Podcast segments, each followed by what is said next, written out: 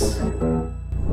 Estamos no ar para mais um Beats Podcast e hoje contamos com duas presenças ilustríssimas.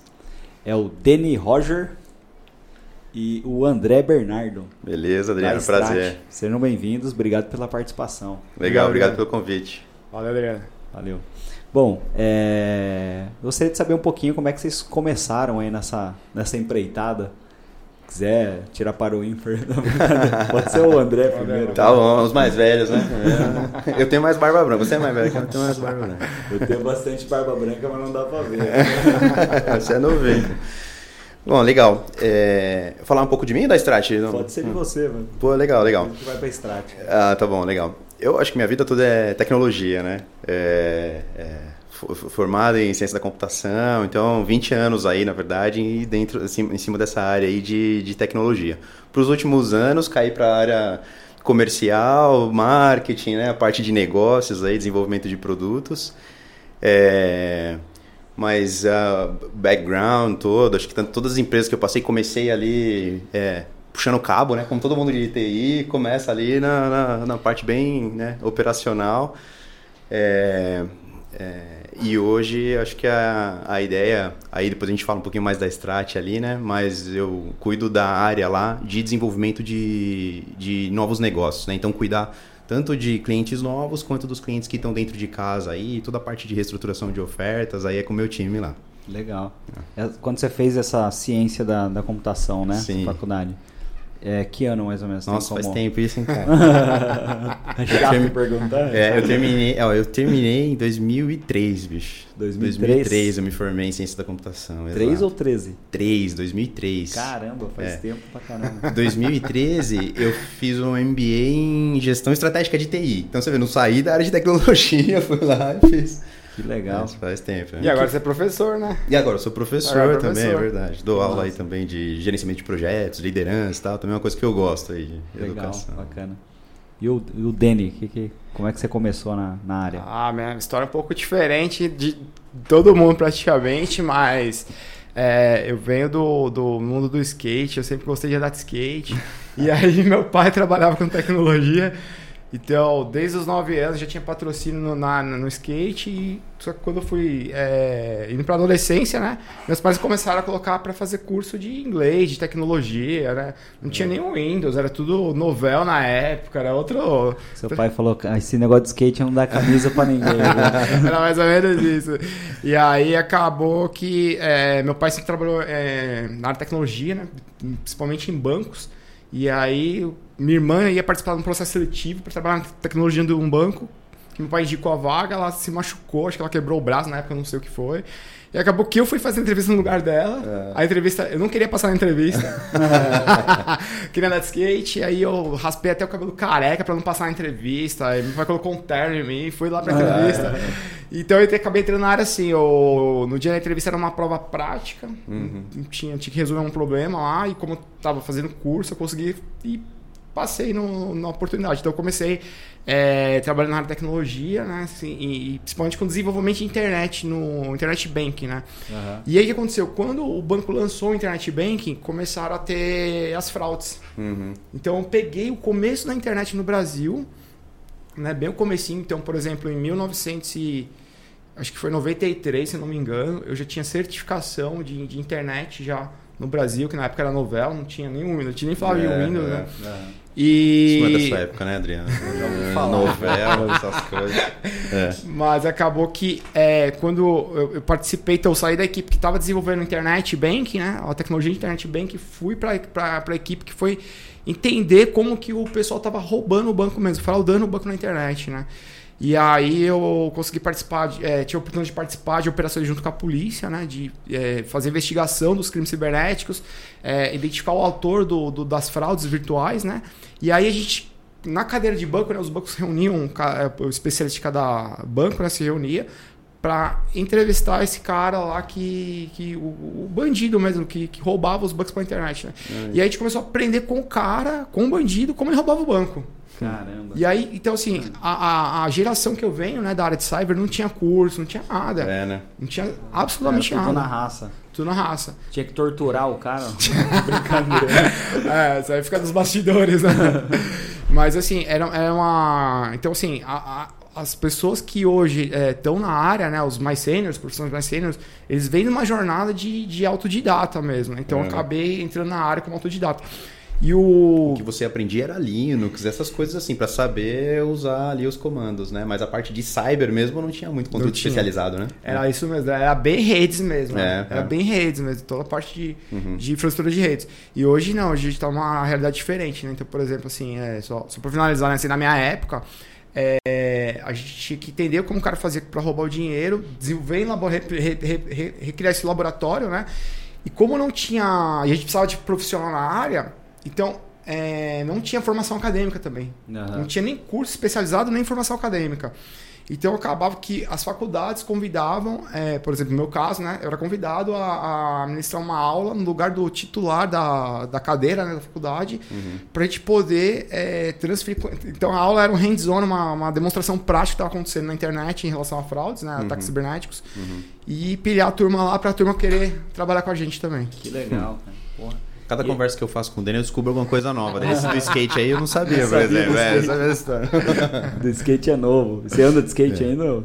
Ando, ando bem pouco, né? Agora eu tô mais na pegada do triatlo, né, mas de vez em quando eu ando. Legal, cara. Cara, eu vi uma, uma história até que o, parece que os bancos contratavam os caras que roubaram ou tentaram roubar, né? Tipo, pegava o cara e falava, cara, vem jogar do lado de cá agora. Acontecia isso ou é, Acontecia. é mito? Não, isso acontecia. É, hoje, inclusive, né, virou uma profissão chamada é, hacker ético, né? A própria é, Strat, a gente tem uma área, né, que a gente chama de Red Team. Então, existe o Blue Team, que é o time que cuida da postura de defesa cibernética, tá? Que é o mais forte hoje da Strat, que o André vai comentar daqui a pouco também sobre isso, né?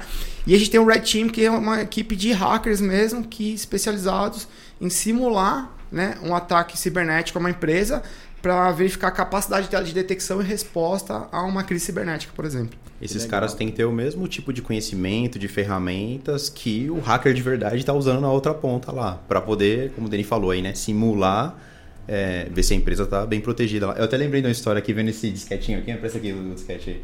Vendo esse disquetinho aqui, na- nessa época que o Dani comentou, a engenharia social que os caras aplicavam assim na empresa, eles chegavam. Na, isso aqui a gente usava nas empresas de verdade, né? isso aqui eu colocava no computador lá, rodava planilha no Excel, as coisas todas. A gente transformou em porta-copo porque não tem mais onde enfiar ele. né? É verdade. E aí os caras, não sei se você lembra disso, os caras deixavam uma planilha, assim, um sketch jogado assim, escrito assim, sei lá, é, planilha de salários, por exemplo, né? É, não sei o que do RH, é, é, balanço financeiro, e deixava alguns jogados assim. Aí quem pegava isso daqui no computador de alguém era como fazia simulação naquela época lá, né? Lembra disso? Caramba. É tipo um phishing. Tipo era um a ideia? phishing. É, era tipo um phishing. Alguém pegava, botava lá e falava assim, ó, tá vendo? Curioso lá, pegou, instalou um vírus na empresa e tal. Caramba, Era que isso aí. legal. Cara, e aí você foi pra essa, pra essa área do, do banco. O banco, pode falar que banco que era ou não pode? É, eu passei por alguns dos, dos maiores bancos. Eu trabalhei, é, tive a oportunidade de passar é, por mais de 10 países trabalhando. Que legal. Porque assim, ó, é, para chegar até nessa, nessa agenda né, de, de trabalhar em banco, né? é, o- teve uma época que das 20 gangues de hackers mais ativas do mundo, 19 de- delas estavam no Brasil. Então, O Brasil não é para amadores, né? 19, cara. 19 estavam no Caraca. Brasil. E aí o que acontece? Como a, eram tantos, tantas gangues de hackers no Brasil, a segurança cibernética dos bancos brasileiros Era é a- mais avançado no a mundo. mais forte né? do mundo. É. E aí acaba que é, os profissionais brasileiros transferiam conhecimentos para profissionais de outros países. Então, eu trabalhei tanto em bancos no Brasil quanto no exterior, tá? Então, na pandemia, por exemplo, eu passei fora do Brasil. Trabalhei em um banco fora do Brasil, né? Legal. E- então, assim, tem, O sistema bancário do Brasil é o mais evoluído, né? Do é o mais mundo. evoluído do mundo. Eu lembro que eu fiquei, passei um tempo na Alemanha lá, e aí você ia tirar dinheiro na máquina, você É. colocava o cartão, ele cuspia o dinheiro. É. Falei, pô, mas não precisa pôr senha, nada. Tinha uma senha de, sei lá, quatro números. É, Aqui você tinha que provar tudo, pôr o rosto. é verdade. E lá eu falei, cara, que fácil que é isso aqui, cara. É verdade. E aí foi aí que eu me deparei com, tipo, que o sistema brasileiro era muito mais avançado. Né? É muito mais. Então, por exemplo, hoje quando você vai acessar a sua conta corrente, né, tanto pelo, pelo seu celular, né, pelo dispositivo móvel ou pelo computador, é, o banco hoje tem uma no Brasil, né, ele tem uma capacidade de fazer um mapeamento do comportamento de cada correntista. Então ele É. sabe, é, por exemplo, assim, Adriano, qual rede Wi-Fi que você mais usa. Então, por exemplo, se você está acessando a sua conta de uma rede Wi-Fi que não é a que você mais usa, o score de risco aumenta. Então Ah, ele, então ele vai legal. Ele sabe se você segura o seu celular com a mão direita, com a mão esquerda. Ele Vai, sabe tudo é. isso. Ele sabe a velocidade que você digita, quais aplicativos que você mais usa no celular. Ele sabe tudo da sua vida. Ele sabe mais do que você da sua vida, Caramba, o banco.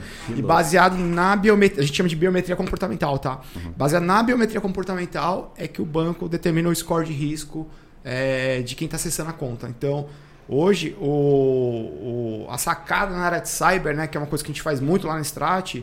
é usar a inteligência artificial, né, machine learning e, e user behavior, que é a parte de comportamento, análise de comportamento, tá? Então, hoje, quando a gente vai falar de segurança cibernética, é, o hot topic é esse, é, é a parte comportamental mesmo. Que legal. E esse negócio do Pix agora? Os caras vão lá, pega o cara e faz o cara transferir. Tem, acho que tem uma, uma convenção entre os bancos ali para tentar sanar esse tipo de problema já, né? É, hoje assim, o- o- os bancos eles têm al- alguns desafios ainda, porque quanto mais o banco ele sai do modelo tradicional de fazer negócios e vai para o mundo digital, né? Os problemas também do mundo real acabam indo para o É, mundo digital, né? E, e hoje, assim, é, por exemplo, vou pegar a história do QR Code, vai, que é da onde veio o, o Pix. Pô, quanto tempo existe QR Code? É. Por que, que tava, ninguém tava usando, de repente todo mundo começou a usar, né? É. Então, assim, é, eu, eu participei, né, é, é, de um do, eu era executivo de um dos bancos aqui no Brasil, é, até pouco tempo atrás, que eu participei da equipe que criou uns QR codes para começar a mitigar esse tipo de risco, né? Que a gente chama de QR code dinâmico. Então, por exemplo, quando você vai escanear um QR code, o QR code que a gente criou funcionava do- de qual maneira? Pegava, é, pega 19 QR codes falsos, junta com um QR Code verdadeiro e cria um, um QR Code animado na tela, um GIF. Ele fica se mexendo. Então o estelionatário não consegue. Não consegue saber pe- qual consa- que é o- Não Qual consegue é o pegar. certo? É, Ah. só. Então, assim, tem algumas coisas que estão sendo feitas, né? Estratégias, né, para Pra mitigar isso. Não, mas nem só isso. O... Uma fraude. Outro dia eu tava num evento de marketing, inclusive, né? Aí eu liguei pro Dani, era domingo, sei lá, 7 horas da noite. Aí eu liguei pro Dani e falei, Dani, tinha uma, uma, uma moça do meu lado, ela desesperada, assim, começou a suar frio, assim. Aí eu falei, o que, que foi? Ela falou assim, e ela tinha, sei lá, 500 mil seguidores no Instagram. Ela falou assim, roubaram todas as minhas contas. Putz. Roubaram o Instagram dela, Facebook, WhatsApp, tudo. Roubaram todo o negócio, não foi? Eu te liguei. E, e os caras estão usando realmente a estratégia. E, e é engraçado, né? Que com algumas dicas super simples você consegue bloquear esse, que é o tal do duplo fator de autenticação, né? Você habilitar onde você puder o duplo fator de autenticação, você ter dois mecanismos, porque ele vai clonar o chip dela. Aí com a clonagem do chip, eles recebiam um SMS dela, com o SMS dela, o duplo fator era o, o número do celular, era o SMS, aí foram e roubaram o WhatsApp, aí roubaram o, o e-mail, aí do e-mail roubaram o Instagram, roubaram, roubaram todas as contas dela, começaram a fazer cometer fraude ali, sabe? Putz. Aí os caras postam aquelas fotos de televisão. E Televisão 60 polegadas, É isso aí. 600 reais. né? É isso isso aí, mesmo, é isso é. aí. E E aí ela a Tem gente- que cai, né, nessa Não, televisão. cai, porque é, uma, é, como o André falou, cara, imagina, se, se eu e você, nós somos amigos. É. Tipo, e você olha lá, eu tô vendendo. você postando, é. Ah, tô vendendo lá um, seu, um relógio que você curte lá. Pô, é o Dani que tá vendendo? Uhum. Pô, demorou. Qual que é o seu, seu pix aí que eu vou mandar? Imagina o caso dela lá, que ela trabalha com um público de pessoas mais velhas, de idosos e tal. Um monte de gente caiu no golpe, transferiu o Pix lá e tal, errado. Não, e, e o mais interessante que é o que o André tá falando, assim. É, o que, que acontece? A, a gente subiu a régua na área de cyber, ou seja, tá, tá difícil roubar a credencial. Seu usuário e senha, por exemplo. É, é. E aí, o que, que o- que os estelionatários estão fazendo? Estão lá, os bandidos estão indo na fonte. Onde que é a fonte? Se o seu celular é utilizado hoje para acessar toda a sua vida pessoal, Uhum, lá uhum. Instagram, Facebook, Twitter, seja lá Banco, e- banco, tudo, é. que o que o bandido está fazendo? Ele está pegando, indo na, por exemplo, na loja que, que da sua operadora e habilitando um chip, no- um, pega um chip novo, como se fosse você, e habilita o seu, seu telefone no É chip isso. novo. Caramba. Aí ele entra lá, ele instala o Instagram e fala: quero recuperar a conta do Adriano.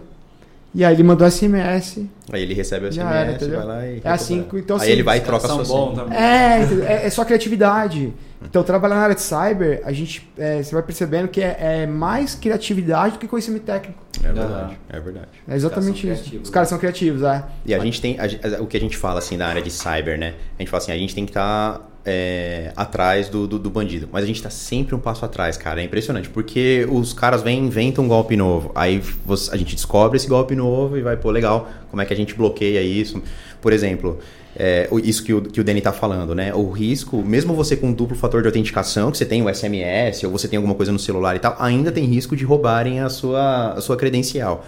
E quando eu tenho credenciais que são de, de alto risco, na verdade, se essa credencial for vazada, assim, né? É, aí você tem au- autenticações físicas que você pode fazer. Então, por exemplo, um token, um, um pendrive, tipo um pendrivezinho que você põe no notebook, que você tem que passar a biometria e só com aquilo é que vai conseguir acessar determinado recurso, determinado site. Né? Então você vai colocando camadas e mais camadas de proteção, porque o que a gente fala muito em segurança é isso, assim, ó. Tudo depende, a motivação do bandido depende do tamanho do prêmio do outro lado ali, Aham. né? Então, assim, se o ativo que eu tenho que proteger lá, ele é muito valioso, né? É, eu tenho que colocar mais e mais camadas de proteção, né? É a mesma coisa que a gente fala na, na nossa casa, assim, né? Fala, pô, legal, na minha casa, sei lá, cara, eu tenho joias, eu tenho, um relo, tenho relógios lá e tal. Eu- ok, você não vai colocar, tem uma casa que só tem uma, uma fechadura ali, você vai colocar grade, segurança, um, cachorro, um cão de guarda, câmera, você vai colocar vários mecanismos para proteger aquele ativo lá, né? Que tá lá dentro. É. E esse, esse token, ele existe isso para pessoa física ou não? Geralmente é só para empresa, né? Existe, acho que existe, né, cara? Aqueles tipo da Yubico. É, existem, existem vários, assim, ó, qual que é a... A gente tá surfando qual momento, né? Falando É. até de, de, de token, etc.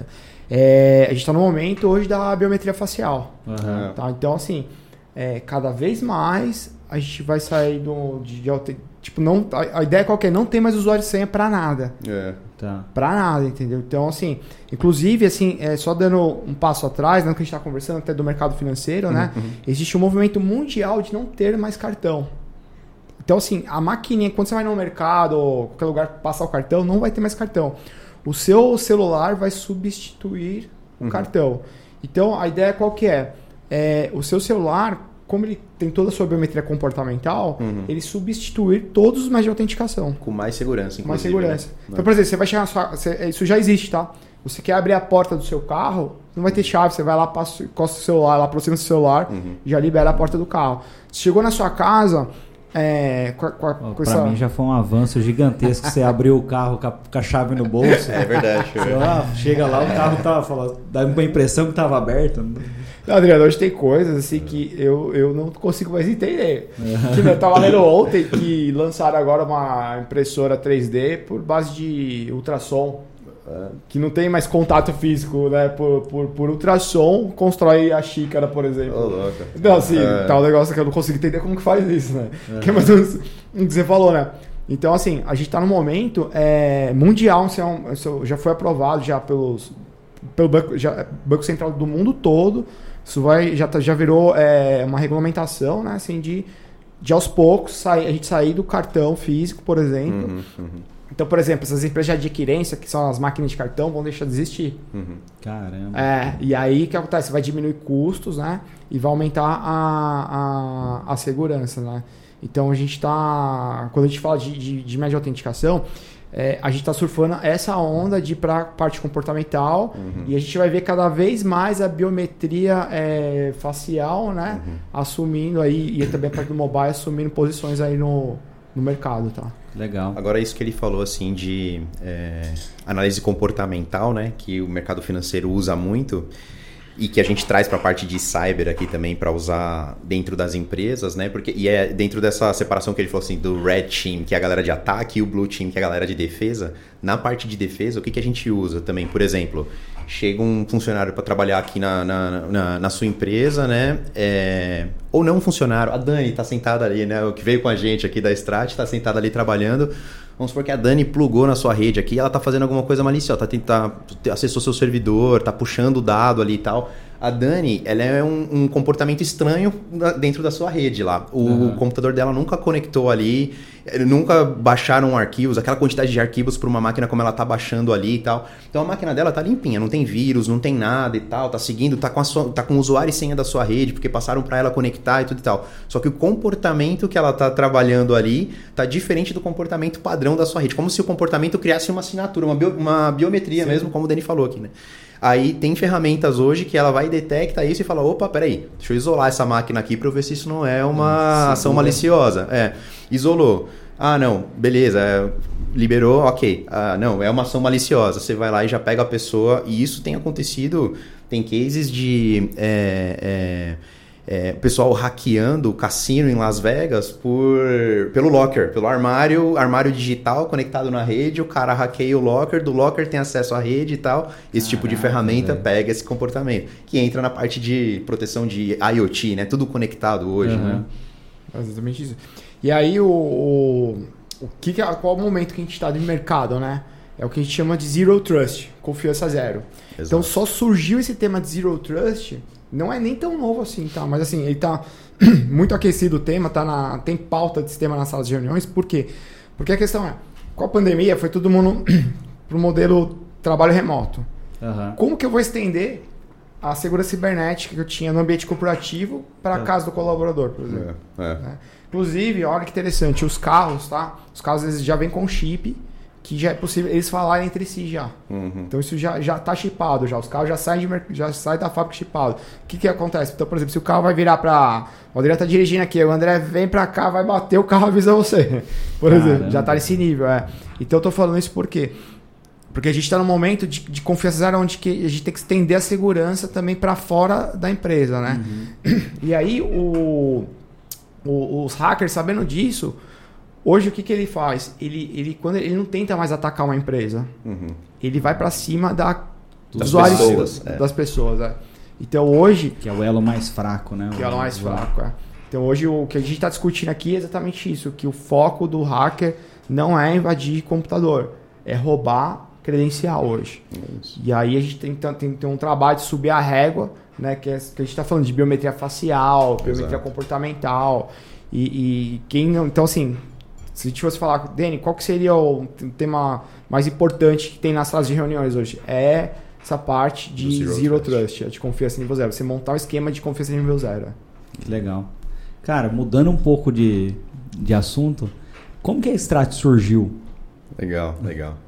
Oh, a Strat ela tem mais ou menos uns 10 anos aí de mercado. Ela vem de uma empresa chamada ADN Tecnologia. Né? A, a ADN ela nasceu há 32, 33 anos atrás em Salvador, com uma, uma fábrica de só uma consultoria de TI, na verdade, uhum. né? Que fazia de tudo ali, né? É, é, consultoria especializada, desenvolvimento de sistemas e tal. E os dois sócios fundadores, o Luciano e o Elias, são sócios da Strat aqui também, né? É, é, junto comigo né? e com o Tassiano, né? Somos os dois sócios aqui do lado da Strat. E aí em 2010, é, eles decidiram ali falaram assim, não, legal, vamos separar o que é escopo de sistemas, o que é escopo de infraestrutura, vamos criar uma empresa diferente. Nasceu a princípio como uma unidade de negócios, né? então a ADN ela existe ainda hoje como tem uma fábrica de software, tem um ERP muito utilizado no, no segmento de serviços, por exemplo, é, o sistema que usa a CCR usa em todas as praças de pedágio, a ADN que desenvolveu e que faz a sustentação. Então, assim, tem, tem alguns sistemas muito especializados, assim, tailor-made, né, bem customizado para o mercado. E a Strat ficou, a gente começou com a parte de gestão de infraestrutura, suporte de TI, usuários, um MSP, né, um uhum. Managed Service Provider. E aí a gente veio desenvolvendo as outras torres, outros pilares ali, na verdade, de especialização de gestão de cloud e, de cibersegurança principalmente, né? Que legal. Cara, veio lá dos primórdios do TI, então. Exato. 32 anos, falou? 32 anos. Tem bastante história para contar os e cara, bastante case. Os caras programavam na placa ainda. É verdade. Brincadeira. É no novel, como ele falou aqui quando começou lá atrás, era tipo isso mesmo. É. Legal. É. Tem uma história do meu sogro é de TI também. É? Né? E ele falou que ele aprendeu a programar é, lendo o manual do computador. É. Que ele foi estudar na Unicamp e aí na Unicamp tinha um computador, ninguém se interessava pelo, pela pelo trambolho que era. Sim, sim. E aí ele pegou o manual, começou a ler e começou a aprender a programar. E o professor falou, como é que você aprendeu isso? É. Falou, ah, foi pelo Li o manual. manual, olha É. aí. Engraçado. E aí começou a trabalhar na área também. É um, é um dos seus, da Tem sua galera. Tem um caso antigo de um manual da, da IBM, se não me engano, que no manual tinha uma parte ali que estava escrito assim, né? É, para você montar né, o, o servidor lá, sei lá. E aí estava escrito assim, ó, não usar martelo, né? Ou seja, para estar no manual é porque alguém deve ter usado, né? Em alguma... É. Encaixar a placa ali, né? Você comentando o caso do, da história do seu sogro, né? A gente hoje, é, na área de cyber, principalmente, né? É, é- é assim, o que a gente estudou o ano passado mudou tudo esse ano. Então é, é até interessante, porque É. quando a gente né, vai para o perfil do profissional que atua na área, ele tem que ter essa pegada de se autodesenvolver. É. Aham. Então, às vezes, às vezes até ó, próprio- os próprios profissionais né, que a gente trabalha, às vezes falam assim, ah, mas é, esse tema aqui, né, a gente ainda não tem procedimento e tal. Eu falo, não é só a gente que não tem procedimento, É, ninguém tem um ninguém. procedimento. Verdade. Por quê? Porque é um tema completamente novo. Novo, tipo, né? uma coisa que não. Então, assim, uma fraude nova. Não- não- o cara acabou de, de tirar da cabeça dele, criar uma coisa super nova que não tem. Ninguém passou por isso ainda. Então, então é bem interessante, assim, porque na nossa área, né? é, essa- assim, tudo que a gente estuda, passou o ano, mudou tudo. Tá tudo diferente agora. Muda rápido, né? Muda. Outro dia a gente estava. semana passada, tava conversando sobre um cliente, né? E o cliente fa- falou: Não, a gente está fazendo análise de vulnerabilidades do Windows Linux. Uhum. E eu, é no Windows é no Linux? Não, Windows Linux. Uhum. Aí, como assim? Tem um Windows Linux agora? É, Aí tem um- uma versão Windows Linux agora. Então, É. assim. Tem- é, o negócio. Todo dia tem uma Negócio- coisa. E é o que a gente falou, né? É. Tudo conectado hoje, né? Então, a- a- esse perímetro de segurança ele vai expandindo. Não existe perímetro mais. né? Antes era isso, né? Você colocava, você protegia a sua rede, né? Ah, legal, eu coloquei um firewall aqui, protegi minha rede, né? Tô protegido. Agora é várias tecnologias, tudo conectado, o cara trabalhando de casa. Não, quer, quer ver um caso que é legal? Até contar um case já agora, né? Já. Aham. é, das coisas que acontecem no nosso dia a dia, né? Então, por exemplo, é, a gente tem. As pessoas já ouviram falar, né? Da Dark e da Deep Web, né? Então, assim, o que, que é Dark Até Deep eu Web? essa aí. Eu, É, é, é, eu a tava falando com o agora do- fora do... Ah, é? Então, É. você, você tem no Netflix, tem- então assim, tem todo um romantismo em cima, né, da- do mundo de cibersegurança e tal, e tem a Dark Uhum. Deep Web, né? Então, por que que eu tô comentando isso? Aonde que isso estava nos livros? Aonde isso estava? Tem curso disso? Uhum, Onde os caras uhum. inventaram isso, né? É. Então, por exemplo, é, quando uma empresa, isso, isso que eu tô contando é caso real, tá? Quando uma empresa, assim, o, o- foi o ano passado, tá? A empresa, ela, ela, ia, ela ia lançar uma campanha para vendas, né? É, uma joalheria, não, não vou falar o nome, tá? Mas pro Dia das Mães. Então, eles queriam acelerar as vendas no Dia das Mães. Então, as a campanha seria digital. Primeiro ponto, essa campanha digital. E aí, a empresa ela tem uma preocupação é, em relação a ataque cibernético. Se a campanha é digital, eu posso sofrer Uhum. uma fraude cibernética, né? E o que a empresa faz para mitigar o risco? Ela vai lá e contrata o seguro contra hackers. Existe um seguro Uhum, contra hackers. uhum. É. Tá? Então as empresas hoje elas contratam seguro contra ataque de hackers. Só que quando o seguro vai vender, a seguradora vai vender o seguro, fala o seguinte, legal, é igual quando você vai fazer o seguro do carro, né? É, Deixa eu é. ver se o bairro que você mora é Isso, perigoso, é, né? exato. Se seu carro tem alarme, se você mora num portão com prédio. Então ele vai ver o ecossistema de cyber se ele é seguro ou não da sua empresa. Pra saber o seu prêmio ali, né? Pra- É. Ou nem, com- nem, nem Ou nem segura. aceita, é, é, exato. É, É, e a pega. gente está num cenário que os seguradores não estão querendo nem vender. É. Porque as empresas não têm proteção suficiente, né? Bom, Uhum. voltando à história lá. Como que foi o trabalho, tá? Primeiro ponto. É feito um monitoramento desses fóruns de hackers da Dark Deep Web antes de lançar a campanha. Então a gente consegue identificar a gente é infiltrado mesmo virtualmente falando, então não tem curso disso, não tem Uhum. livro, não tem nada. Onde é feito monitoramento é, se tem alguma gangue de hacker planejando é, algum ataque cibernético durante a campanha, quando a campanha estiver no ar. Que é o que a gente estava conversando ali de Threat Intel, né? Essa Aham. inteligência de ameaça cibernética, né? Esse é um É. dos serviços ali em cima. Que legal, cara. Então o cara já consegue ver o planejamento. O cara tá Isso. planejando. E geralmente o que o cara tá planejando? Ele Então- sobe uma campanha similar? Como é que funciona? Várias técnicas. Mas assim, ó, o nosso papel aqui é entender as táticas, as técnicas e os procedimentos de um atacante. Aham. Porque quando a gente consegue entender a cabeça do cara, Você fala um atacante, ele fica até bonito. Eu vejo ele com a camisa 9 ali. é esse cara mesmo. É verdade. É esse cara mesmo, né? É, quando a gente consegue entender a cabeça da pessoa, né, que vai fazer o ataque, né, a gente consegue me- é, melhorar a postura de defesa cibernética. Então é aquela situação, você consegue neutralizar ou conter esse camisa 9 aí.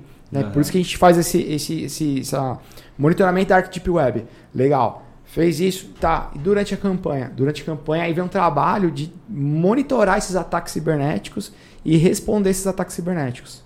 Você continua monitorando a monitorando. Dark, porque é isso, assim, ó, se vaza uma senha, se começam a falar o nome da diretora que está cuidando da campanha, tudo isso você coloca, configura para monitorar, né? E aí, então, aí onde que a gente está fazendo link, né? Que quem vai trabalhar na área, né, precisa ter essa pegada de autodidata, porque tudo isso que a gente está falando não tem, é, não tem, Não tem manual. Não É, tem a manual. vida não tem manual. É, é, isso, Tipo é, isso, é é. isso mesmo, é isso mesmo. E aí aquela história, se a, imagina só, as organizações vão montar, a empresa vai montar uma, uma, uma infraestrutura de tecnologia, por exemplo, uma área de tecnologia, né? Ela começa a olhar para pro, a equipe, para as pessoas que estão lá, né? Aí o, o empresário olha lá e fala assim: quem tem conhecimento de cyber na minha equipe? É. Quem tem. Às vezes o cara. Aí, o cara vai lá, uma coisa até que eu fico discutindo muito, provoco muito. Cara, você quer ter uma, tirar uma certificação, você estuda e passa na prova. você gerou conhecimento. Uhum. Agora, o cara tem habilidade para trabalhar com o tema, então o- o- a empresa ela começa a olhar isso. Na equipe dela, quem tem conhecimento, legal, tem, a gente tem umas pessoas que têm conhecimento. E os caras têm habilidade para trabalhar na área? Putz. E a experiência? Aí o pessoal chamou o André, fala, cara, o cenário atual é esse. Por quê? Porque tem que monitorar a Dark Web, uma campanha digital que a gente vai lançar. É. É, tem que monitorar os ataques durante a campanha, porque se a campanha digital ficar fora do ar, Sim. te perdeu vendas, né? Então tem tudo uma estratégia de É cyber. em do valor do ativo, né? Que a gente Ah, estava é. falando. né? É. E, e, assim, é, qual que é a principal preocupação dos bancos, da joalheria, de todo mundo? É risco reputacional. Aham. Então o cara, assim, olha que interessante, a gente tá falando em tecnologia. A gente tá falando o seguinte, que quando a gente vai, por exemplo, quando o André e eu, a gente vai para uma mesa de reuniões, o cara pode estar falando o que ele quiser ali, Uhum. de tecnologia, mas o que tá por trás do papo é a reputação da empresa. É. Aham. Então, todo momento a gente vai discutir. Que é um baita de um ativo, né? Exato. É, é, então, todo momento a gente está discutindo isso. e Risco reputacional. Você pega numa é, um uma negociação de venda de empresa, o, o preço da marca É. ele é um dos ativos ali que muitas vezes ele supera o valor do, da operação, né? Exato. Então acho que a preocupação é essa, do cara não arranhar a marca com Exato. uma campanha que desviou um tráfego para alguém que não vai entregar o produto. enfim. Exatamente. Exatamente. É por. Então, por exemplo, o, pra gente, o que, que a gente faz hoje para mitigar risco reputacional? Vamos voltar à história da campanha. A, a sua empresa tá lá, colocou anúncio na internet, pô, vamos bombar o Dia das Mães. Opa, o cara foi lá e clonou sua página. Aham. Cara, a gente tem que tirar do ar na hora, entendeu? Que é o que a gente chama de takedown. A gente tem que ir lá, pô, tem uma página clonada. Primeiro ponto, a gente tem que identificar que subiu uma página clonada Uhum. antes dos, dos clientes dessa marca né? É. identificar a página Tem que ser o clonada. mais rápido possível. Tem que ser o né? mais rápido possível. E aí entra a parte de inteligência artificial para ficar fazendo esse monitoramento na internet, É. que aí entra a identificação de imagem, etc. Então, olha só, a gente está falando de várias áreas de conhecimentos, tudo isso para proteger a reputação de uma empresa na internet. E aí entra essa agenda de cibersegurança.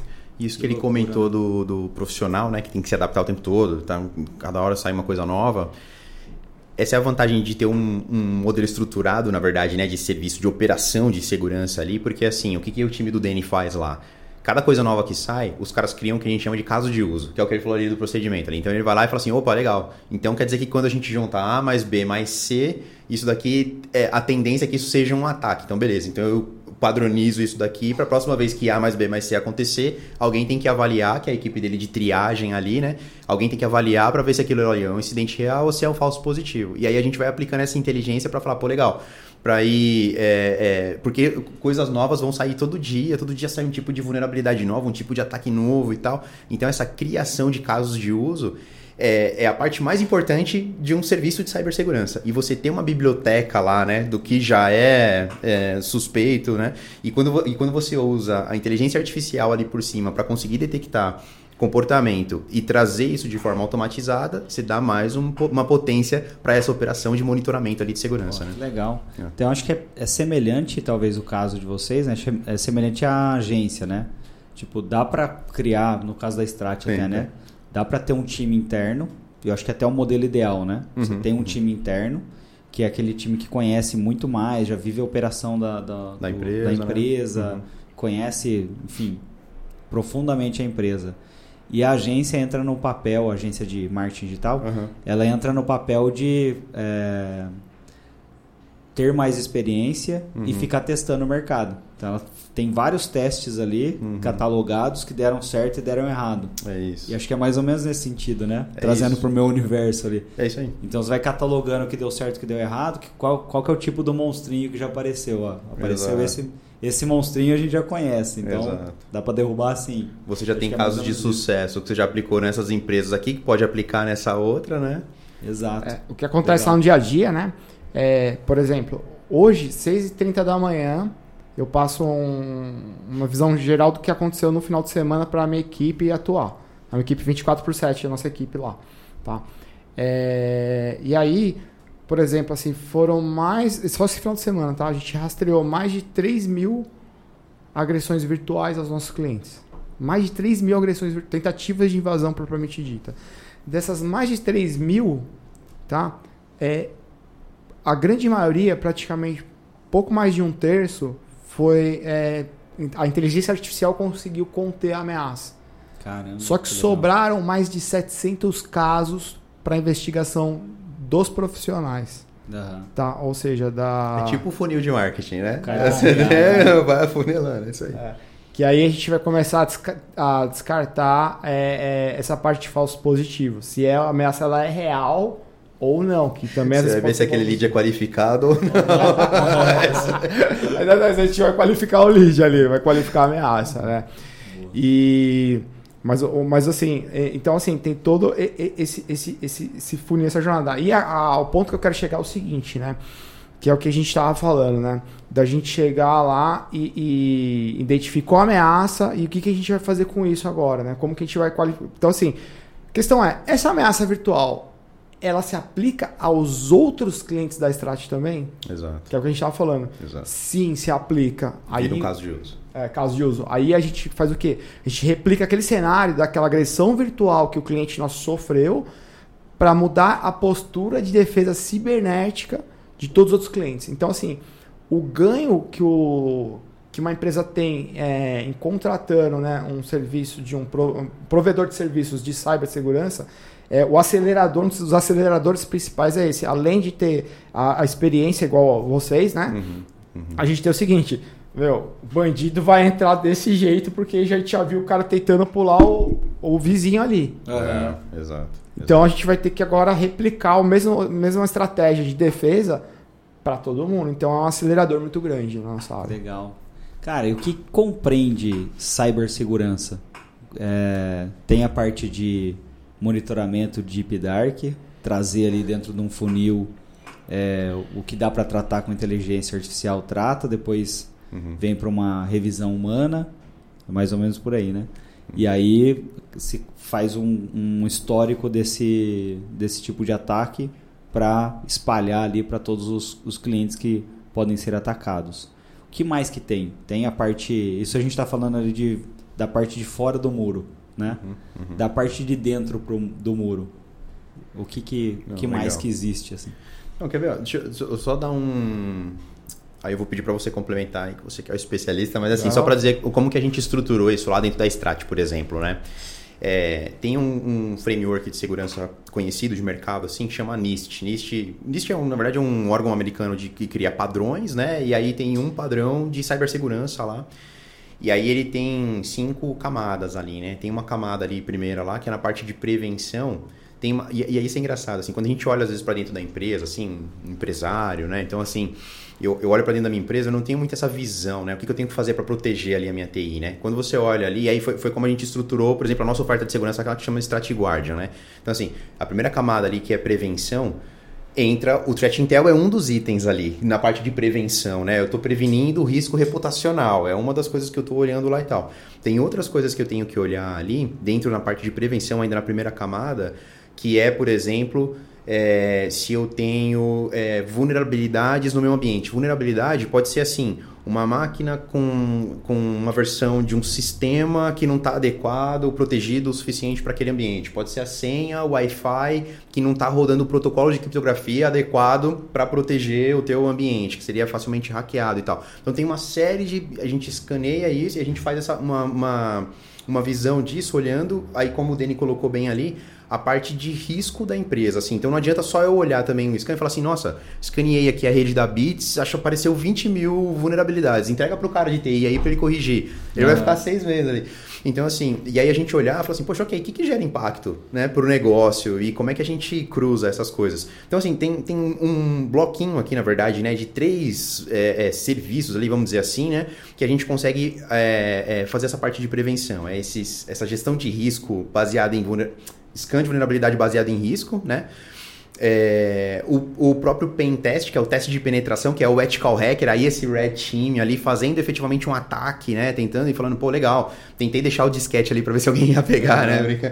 Mas tentei deixar algumas iscas, ver se alguém. Ia... Então ele vai usar é, técnica de engenharia social, que é isso de você tentar. Tentei ligar me passando por um cliente para capturar uma informação e tal. Até isso, esse tipo de equipe vai usar. E uma coisa que a gente faz muito nas empresas, que é um assessment de cyber mesmo. Que aí, assim, é, é antes de tudo, na verdade. Que, cara, é um questionário, um, um, entendimento da situação ali do ambiente, e aí a gente já consegue ter uma visão para falar assim, putz, legal, ó, esse aqui é o teu perfil de, de proteção hoje. Isso na camada ali de, de prevenção. Aí você vem para uma próxima camada que é proteção. Proteção, eu preciso proteger o endpoint, que é a máquina do usuário, o notebook, a estação e tal, onde ele estiver trabalhando. Eu preciso proteger a rede, preciso proteger o Wi-Fi, preciso proteger o dado que está na nuvem, no servidor. Então a gente vai olhar ali, tem uma série de serviços dentro dessa camada de, de, de sistemas de defesa, né, na verdade, dentro dessa camada de proteção, para eu proteger o dado, o ativo ali onde ele estiver. É, aí a gente vem para duas aqui, que é detecção e resposta, que é o que o Danny falou. Dentro de detecção e resposta é onde eu estou monitorando ativamente um serviço altamente especializado para realmente eu pegar assim, falar assim, pô, legal, eu coloquei uma cerca aqui, coloquei cerca elétrica, coloquei tudo e tal. Puta, mas alguém conseguiu cortar ali um pedacinho ali, o cara tá, tá tentando passar. A gente detecta e a gente vai contém aquela, aquele, aquela ameaça. Então, por exemplo, aí eu vou pedir para você contar algum case assim, mas é, por exemplo, ó, tem um IP da Rússia tentando usar a senha de um usuário de dentro da empresa para acessar um servidor que esse usuário não tem acesso. A ferramenta triangula esse tipo de coisa, a equipe do DN vai lá, identifica, faz essa triagem e fala: opa, esse é um ataque real, vai lá e contém. Bloqueia aquele IP, isola aquela máquina, reseta aquele usuário, então faz tudo ali para. Então é detecção e resposta. E aí a última camada é na parte de recuperação. Então, assim, primeira coisa que a gente tem que fazer lá no começo é eu tenho que é, evitar que exista uma ameaça no meu ambiente, que uma ameaça possa explorar o meu ambiente. Pô, a ameaça vai existir, a ameaça conseguiu explorar, eu tenho que evitar que essa ameaça cause um incidente, um incidente de segurança poxa, o incidente é, aconteceu, porque, porque ele pode acontecer, eu tenho que identificar esse incidente e conter ele, resolver ele o mais rápido possível. E o último ponto da recuperação é que eu não quero deixar que isso gere um impacto para o negócio. Então, por legal, eu tenho que ter um backup bem configurado para conseguir restaurar, eu tenho que ter um sistema de disaster recover, porque um desastre pode acontecer, além do cyber, né? Um desastre pode acontecer, então eu tenho que ter é, procedimentos para poder acionar esse disaster recover, condições. Então, o objetivo sempre é olhando o negócio. Eu preciso uhum. proteger o meu negócio, preciso é, evitar impacto para o negócio, preciso deixar o meu negócio no ar o mais rápido possível, diminuir o, o tempo de indisponibilidade, né? É, e aumentar o, o que, que é o MT, MB? Diminuir o tempo, uh, aumenta o tempo de detecção do ataque. Isso. De, e aumenta também o tempo de, resposta, de resposta, ao ataque. E o tempo de resposta, ah, exatamente. Legal. Então, então assim, de forma bem resumida, é, essa é a estrutura ali do que está por trás, vamos dizer assim. Né? Eu acho que você falou três pilares, né? mais ou menos? É o for, é, prevenção. Pre prevenção, tá na proteção, proteção, detecção, resposta e recuperação. Ah, então são cinco. São cinco, é, é são cinco. cinco. É. E não dá para o cara, por exemplo, cuidar só do, do vazamento de dados. Porque ele sofre, ele pode sofrer algum ataque, algum prejuízo ele vai ficar Nesse- reativo, né? Se ele cuidar só, só do vazamento de É dados. uma né? perninha só, né? Ele não para em pé, acho que é a estrutura de, de cyber dele. Se ele Exato. tiver isso. É, né? o vazamento de dados, ele, ele se tornou um tópico assim, é, bastante comentado, né? Por causa da Lei Geral de Proteção de Dados, É. né? Então, sempre ocorreu o vazamento de dados. E isso é aquela história, né? De, que em São Paulo, né? lá na cidade de São Paulo, de vou na Santa Efigênia comprar CPF, né? É. Então sempre teve esse cenário, né? Os Qual- caras de, de marketing compravam um CD com um mail. de e-mail, né? É, É, nossa você mandava, Senhora. não chegava pra ninguém. que absurdo. Então, assim, era no mundo físico, você ia lá e comprava as coisas, né? É. Então, assim, é, a questão é, hoje, a- a- por exemplo, assim, as empresas têm essa preocupação né, de prevenir vazamento de dados. Então, um dos nossos trabalhos também é simular, é um termo até novo, tá? Exfiltração de dados. Então, a gente simula... Porque, assim, quando a empresa contrata um, teste de segurança, ela quer saber se alguém consegue invadir ela. Simular o quê? Isso. Exfiltração de dados. Exfiltração. Exfiltração. Porque né? em vez da gente simular um ataque da internet, todo mundo quer saber, ah, eu quero saber se alguém consegue invadir minha empresa. A questão não é se consegue invadir. A questão é quem que tá lá dentro que vai jogar isso lá pra fora. Aham. E aí a gente usa. Então, isso é uma coisa que não tá em livro, tá em lugar. A gente chama de exfiltrar os dados. Então é alguém interno, por exemplo, jogando os dados de dentro pra fora.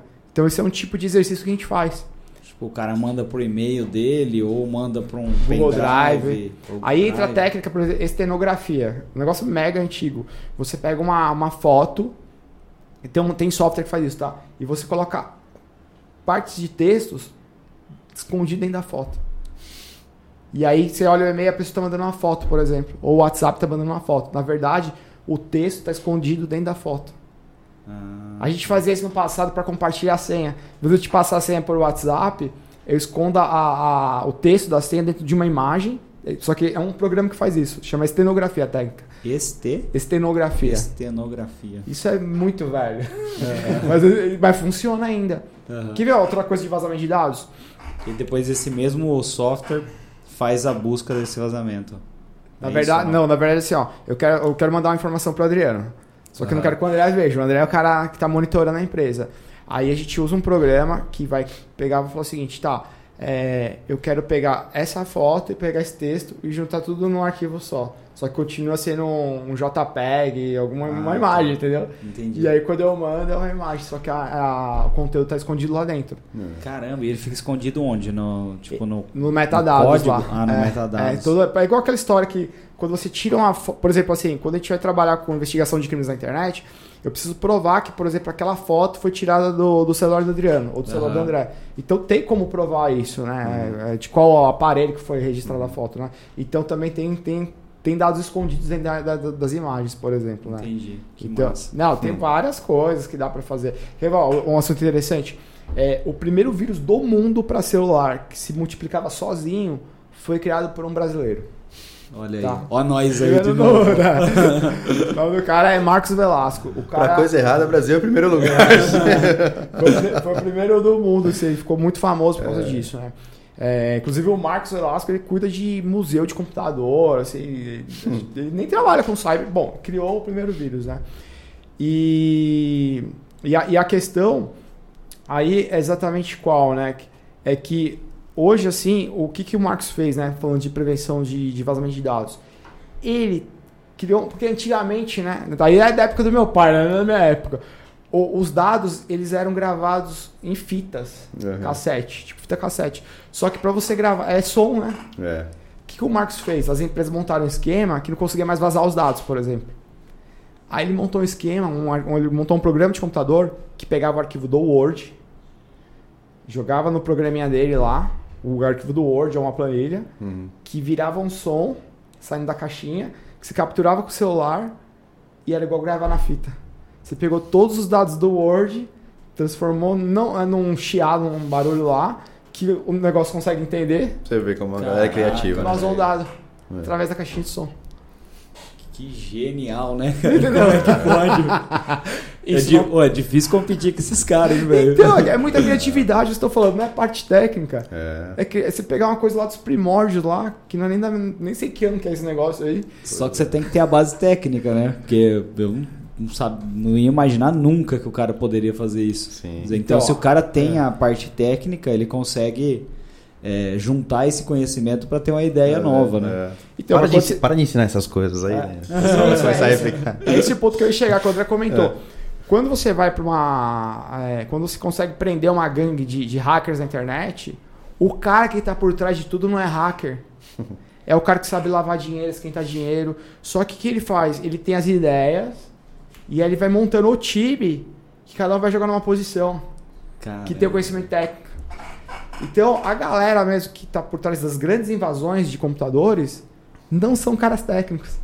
Agora, agora sabe o que é engraçado? Ele falou assim, quando você pega uma gangue e tal, por que que tá crescendo todo ano, crescendo cada vez mais o número de ataque? É, porque é muito difícil de pegar. Tem muito problema de jurisdição, porque geralmente esse cara tá num lugar que você não faz ideia. O cara tá na Rússia, o cara tá na Coreia do Norte, o cara tá... Então tem muito problema de jurisdição.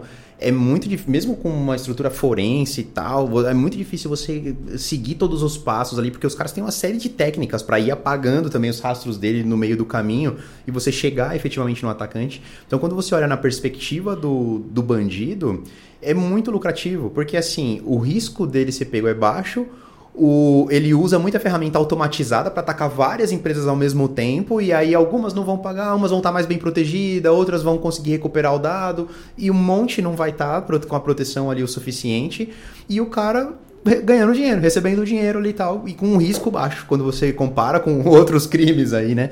Então, assim, e por isso que tem aumentado cada vez mais a, a quantidade de ataques. Você acha que é, a legislação de cibersegurança, é, não sei se ela, com certeza ela existe, mas provavelmente está defasada.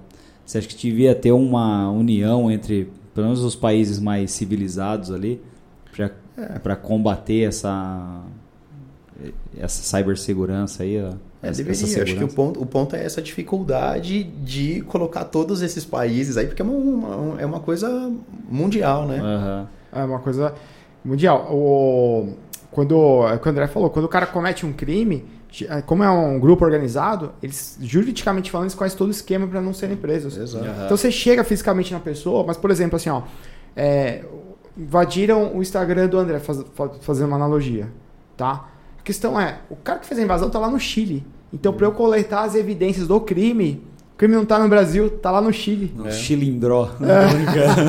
Deveria Mas é Chile, é? Aí como que eu, eu não pode um brasileiro ir lá fazer uma perícia no Chile, tem que contratar um escritório de advocacia local para montar o esquema local e o cara vai ser processado lá no Chile, nem vai ser processado aqui, por exemplo, né? Aí o cara já mudou, né?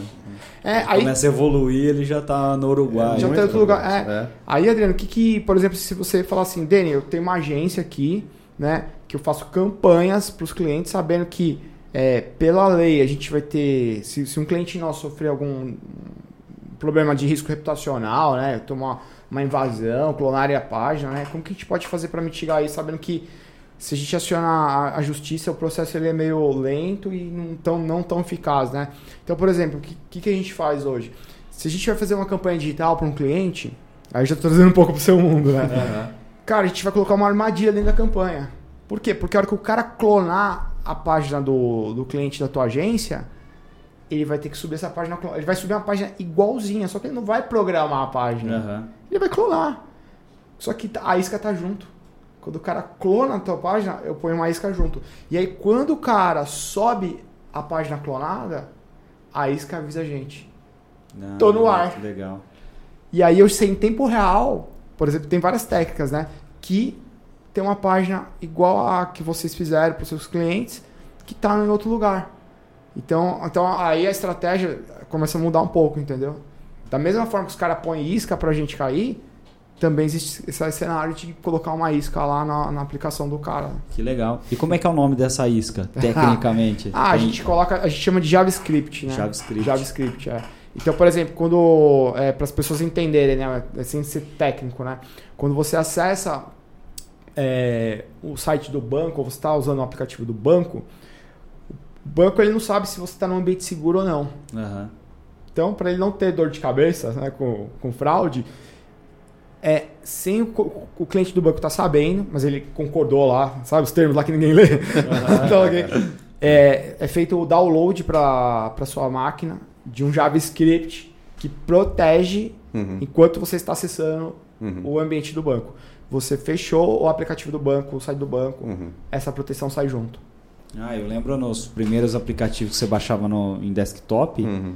Ele tinha uma autorização de, de JavaScript, né? É. Tinha, ele, ele instalava um programa mesmo na sua Era um máquina. programa. É, hoje em dia o banco não instala mais nada Não na máquina. instala mais, Porque é tem que dar verdade. suporte, né? É verdade. Ah, entendi. Então, assim, ele não quer dar. é, imagina a quantidade de suporte técnico que gera. É. Aham. E eles Então- conseguiram também outros meios, na verdade, de proteger sem precisar instalar, né? Porque senão eles continuariam instalando, porque senão, porque senão o risco é do banco, né? Sua Aham. máquina pode estar bugada, contaminada e tal, vazou, o banco é que fica com liability ali. Então eles vão investir para proteger, né? Entendi. Então, Adriano, quando, ó, quando você for atender os seus clientes, você pode ter uma agenda de vender monitoramento de Dark, Dark Deep Web antes da campanha, por exemplo. É. Uma agenda de detecção de ataques. Isso serve para qualquer negócio, né? Detecção de ataques e resposta a incidente durante a campanha. Caso ocorra algum incidente né, eh, cibernético, a gente faz a recuperação do incidente, né? E também eh, entender como que a campanha vai funcionar para verificar alguns pontos que a gente pode colocar algumas armadilhas, porque se alguém vazar uma informação ou copiar algum dado ou fazer qualquer coisa assim, a gente recebeu um alerta em tempo real que isso está em outro local, por exemplo, entendeu? Caramba. É. Então eu tenho que. Cada campanha que eu for rodar, eu tenho que mandar lá pra vocês. Mas então, isso que a gente está falando é a agenda hoje das empresas. É. Porque se você. Imagina, se você está saindo do método tradicional de fazer campanhas indo para o mundo digital, é. se você não levar essas capacidades de cibersegurança junto, o risco reputacional que você tem, ele existe, ele é real, né? Aham. Então a única maneira de mitigar o risco reputacional é pensando numa agenda de cibersegurança junto com uma campanha digital, por exemplo. Que legal. E você acha que esse negócio de cibersegurança ele está nas empresas com maiores faturamentos, assim, se pensar em classificar as empresas em classe social, está nas Certo. empresas A por enquanto? Ainda Ah, não boa. desceu para B e C. Não, boa pergunta aí, assim, ó, porque o que, que, o que, que a gente viu, né? É, a Strat, ela nasceu, inclusive, atendendo muito cliente que- middle marketing ali, né? Pequenas e médias empresas, né? E hoje a gente tem alguns clientes é, é, grandes, cada vez mais, na verdade, né? Clientes grandes, então a gente atende todo o espectro ali. E aí o que, que a gente percebe olhando a, a pirâmide, as classes sociais, como você colocou assim, né? As empresas muito grandes, é, obviamente elas estão mais estruturadas porque é o lance do valor do ativo que eu falei, né? Ela tem Uhum. ativos ali, a própria marca dela, na verdade, é- é- é- vale muito, né? Então, assim, então ela tem uma estrutura de segurança mais robusta dentro de casa, ela tem uma visão mais clara, dentro desses cinco blocos que eu falei ali pra você, ela tem uma visão mais clara ali do que, que ela precisa, o que, que ela quer colocar dentro de cada um, o que, que ela já fez, o que, que ela não fez, até onde ela vai e tal. Só que o que a gente tem percebido é que, assim, até no, no- no exemplo que eu te dei de que, assim, o atacante do outro lado tem gangues organizadas que estão mirando as grandes, tá? Estão buscando o prêmio lá, né? A- a- o resgate lá, né? De, de uma empresa grande tal, milionário, não sei o quê. Mas tem um monte de script kit de cara que compra kitzinho pronto de ataque e coloca pra rodar no, e ele não tá olhando o tamanho da empresa, se é empresa Aham. pequena, média e tal. Então vai bater. Como, como o DNT deu exemplo aqui há pouco tempo atrás, assim, falou assim, ó. É, hoje de manhã a gente viu ali um cliente 7 mil, 7, 3, 3 mil, não me lembro. 3 mil, 3, mais de 3 mil. Mais de 3 mil tentativas lá, né? Isso está acontecendo o tempo todo em, todas em todas as empresas, assim, todos os clientes. Alguma dessa pode, pode passar. Então o que a gente fala é que assim, e aí o que a gente procurou formatar, até nessa questão do, do, do é isso, assim, como é que eu posso formatar aqui um combo, né? Um modelo de oferta que eu consigo ajudar as empresas a se proteger, mesmo a empresa que não tem uma área de segurança, que não tem uma área de TI e tal, mas que eu consigo ajudar ela a aumentar a maturidade dela de proteção porque ela vai ser alvo também. É, Não dá pra dizer que não. A gente gostaria de dizer que não, né? Falar assim, não, cara, o problema é com as grandes e tal. Mas não, ela, a, a pequena ela vai ser alvo também. Então, como é que a gente pode? E aí a gente, de- desses cinco aqui que eu comentei, que é uma série de coisas ali dentro, a gente, o pacote que eu consigo entregar ali e falar assim, putz, ok, tem um pacote A, B, C, e eu consigo vir a- te ajudando a avançar na sua maturidade de segurança. Quer ver? Um, até, um, até um case que eu lembrei aqui. É, teve uma empresa, uma empresa pequena, mas era uma, uma pequena indústria, né? E a gente fez um teste de invasão para eles lá, né? Por exemplo. O teste de invasão que a gente fez ali nessa, dessa indústria, né? A gente conseguiu pegar acesso a, a, o sistema de catracas. Então, assim, eu conseguiria simular e criar um crachá para alguém. Se eu quisesse cometer um crime físico ali, né? Não só um crime cibernético. Eu conseguiria criar um crachá para alguém ali e tal. A gente teve acesso ao sistema de câmeras, então, eu, então a gente conseguiria monitorar pra, ou desativar uma câmera, apagar dado da câmera e tal, se, se fosse para cometer um, um crime físico.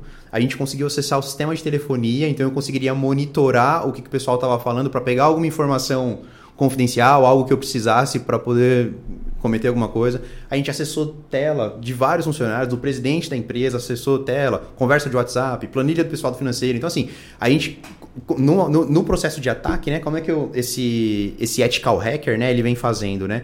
Ele vai executando ali uma série de ações que o hacker de verdade faria também, só que ele vem evidenciando, ó, foto e tal, pá, e obviamente ele anonimiza, né, tudo que está acontecendo ali. Depois a gente mostra um relatório para o cliente, né, de tudo que a gente conseguiu ali acessar é, e o que, que ele precisa fazer para proteger.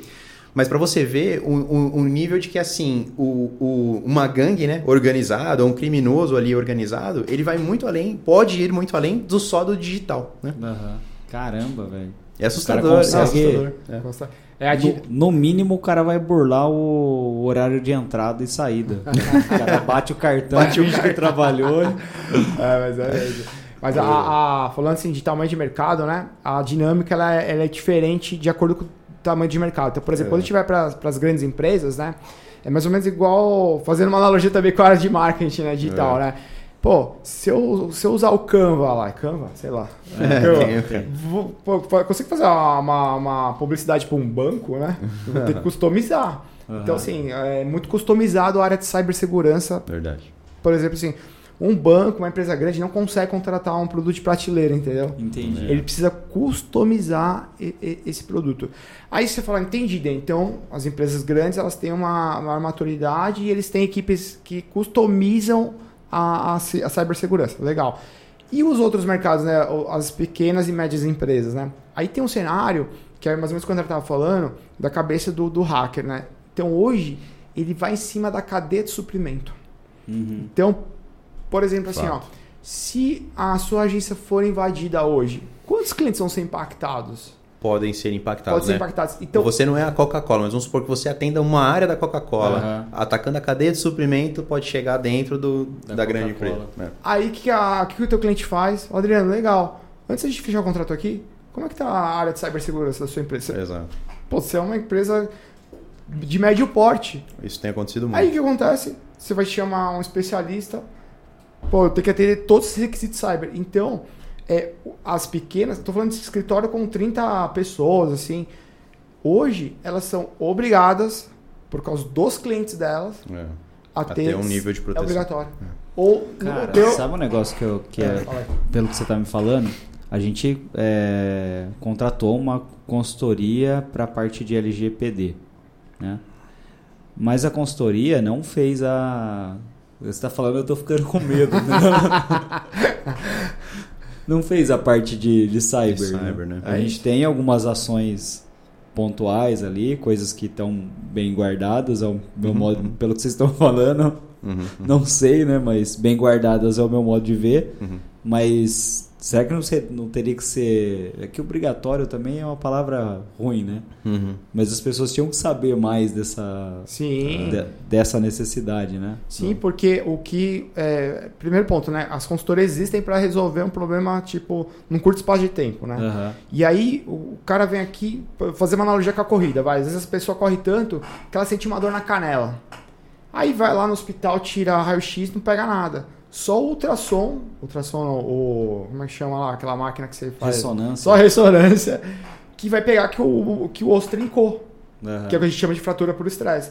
Então, por exemplo, assim, ó, é, às vezes, o cenário que a gente está discutindo aqui foi feito o raio-x, entendeu? Uhum. A gente precisa fazer a ressonância magnética e implementar depois uma, o que a gente chama de roadmap, né? o plano de ação de como que a gente vai sair do estado atual, né? de entendi qual é o meu cenário atual, mas eu preciso do cenário desejado, o que eu preciso fazer hoje, que eu não estou fazendo, é. para sair do ponto A e chegar no ponto B, que é, por exemplo, eu não quero ter problema de risco reputacional, é. que já vai atender problema de qual é a lei geral de proteção de dados, ou com uma exigência que um cliente seu venha fazer no futuro, entendeu?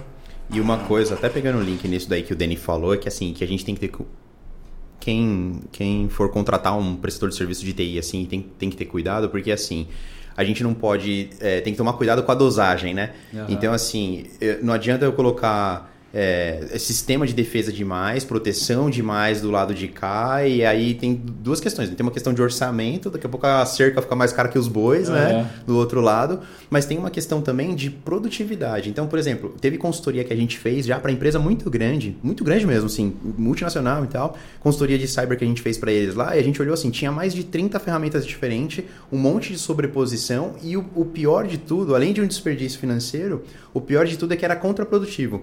Então, as áreas de infraestrutura, as áreas de usuários mesmo, os caras tinham muita dificuldade de trabalhar, porque tinha tantos mecanismos. Então, a gente fez um projeto para eles lá de simplificação. Identificou tudo e tal, falou assim: ok, eu não posso diminuir, eu tenho meu risco cibernético aqui que eu preciso levar em consideração, mas como é que a gente simplifica essa parafernália toda aqui para ficar mais produtivo e tal e manter a proteção? E para empresas é, pequenas, menores, como, como o Dani colocou assim, isso tem que vir em saltos de maturidade. Então, assim, não adianta vir aqui e falar assim, ó, é, Adriano, cara, você precisa ter essas cinco camadas aqui protegidas, você precisa fazer um assessment, pen test, não sei o que, ter um DLP e ter um tralalá, você vai falar assim, meu Deus do céu, tem que abrir outra empresa, né, para fazer tudo isso, né? Então, realmente, é a gente, é, e a gente faz esse trabalho, assim, muito consultivo, de entender ali, na verdade, o, o desafio, a necessidade do negócio, o nível de risco, para aí poder falar para você, cara, então, para não ser muito prateleira, assim, caixinha fechada, né? Falar assim, ó, toma aqui, só esse antivírus te resolve. Não é uhum. bem assim, né?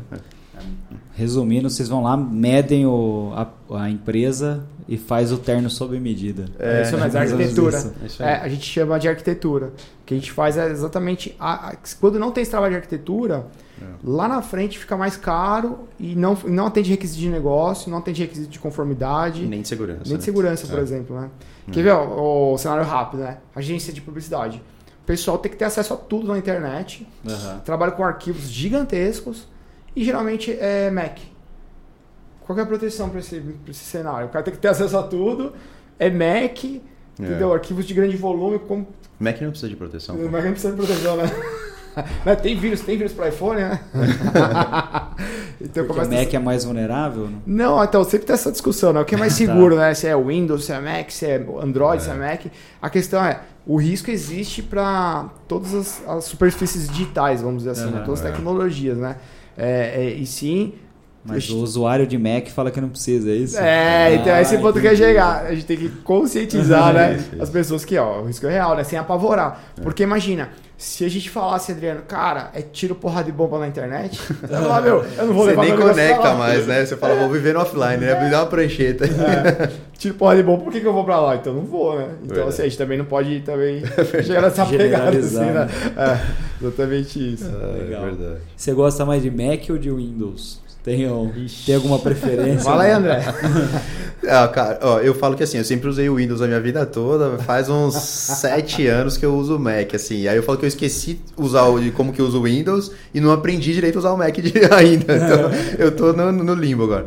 Eu, eu gosto do Mac por conta da, da estrutura do hardware, assim, mas eu gosto do Microsoft. Eu gosto, é, né? eu gosto. É, hoje, assim, a gente, é, dependendo da nossa preferência é, pessoal, né? É. A gente vê muito é, as empresas hoje indo para ambientes Microsoft, né? Uhum. Então, assim, a gente está vendo, a gente está falando de nuvem, né? Então, assim, ah, onde você está hoje? No Office 365, né? Então, é. uma coisa até que a gente está discutindo, né? Quantos profissionais do mercado são especialistas em segurança ou sabem o que, que dá para fazer. Olha que interessante, o que, que dá para fazer em cibersegurança. Uhum. Né? Então, por exemplo, né, a gente consegue, Adriano, levar assim, uma fotografia né, de tudo que você pode fazer. Por exemplo, vou levar minha agência para um ambiente da, da Microsoft em nuvem. Cara, dá para fazer tudo isso aqui, sei lá, tem muita coisa. Muita coisa em cibersegurança para cloud de, de Microsoft, por exemplo, ou do Google, ou da Oracle. E todo mundo tem, tem nuvem agora, né? E cada uhum. um tem as suas particularidades. E aí começa a entrar o desafio, né? Então, assim, o que, que eu preciso fazer que eu não fiz ainda para ir para esse movimento de ir para a nuvem de forma segura, né? É. Então, assim, é, assim, né, do que eu mais gosto hoje, eu falo, eu gosto mais de Microsoft, que é o que está gerando mais receita no mundo dos negócios, ah, né? Da cyber, né? Vamos dizer assim. Mas quer ver uma pergunta, uma pergunta boa? Você acha que a nuvem é mais segura ou é menos segura? Cara, eu tenho as minhas dúvidas, assim. Eu, eu tendo a acreditar que é menos segura. Que a nuvem é menos segura. É, eu acho que ela tem muito mais recursos. Uh, tipo, você não precisa fazer backup, uh, espetar o, o, HD lá e fazer o backup, que é um arcaico, né? Uhum.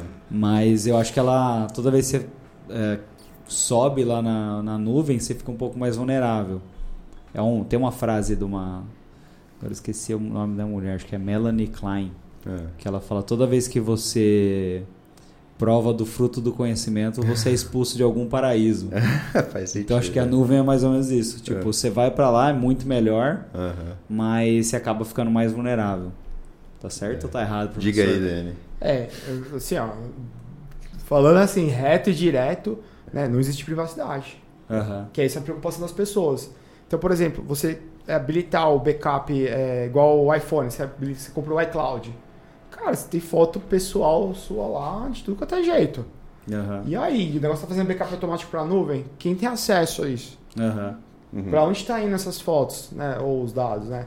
Então hoje, é, eu acho assim que a, a, a, grande, o grande desafio hoje, né? Falando de nuvem, é mostrar para o mercado se existe ou não realmente privacidade nesse, nesse ambiente, né? e qual que é o meu. Se isso vai afetar meu risco reputacional de alguma maneira, né? Uhum. Se vai. É, é, que nem eu fiquei sabendo no caso recente, é, que, por exemplo, a, o Instagram de uma pessoa foi hackeado. Aquele esquema lá, né? Uhum, Pegaram uhum. a conta da pessoa. Só que a pessoa tava trocando nudes de Instagram no direct, com, né? com, uma pessoa que tinha conhecido. E aí? Uhum, uhum. Entendeu? A pessoa entrou em pânico, que é mais ou menos o que a gente tá falando. A gente não sabe onde a gente vai parar as coisas, né? Uhum. Então a gente tem hoje essa agenda aí de, de conformidade, de garantir a privacidade. Então, por uhum. exemplo, uma das agendas que a gente tem em reuniões com clientes é isso. Como que eu posso aumentar o nível de proteção e privacidade dos dados da minha empresa, uhum. né? É, que tem um cliente nosso que a gente está colocando segurança agora no dispositivo móvel, tá? E a adesão foi quase zero. Ninguém quer instalar a proteção no celular. Por que, será? Porque as pessoas estão achando que, a vai gente o nudes. vai vazar, vai vazar a privacidade. Exatamente. É. Aí, olha, a gente deu um passo atrás aí o semana passada lá. É, falei com o Walter, que é um dos executivos da Strat, né? Uhum. E aí a gente conversou com o cliente e falou o seguinte: cara, a estratégia nossa é agora fazer uma campanha de conscientização das pessoas que uhum. ninguém vai monitorar ninguém.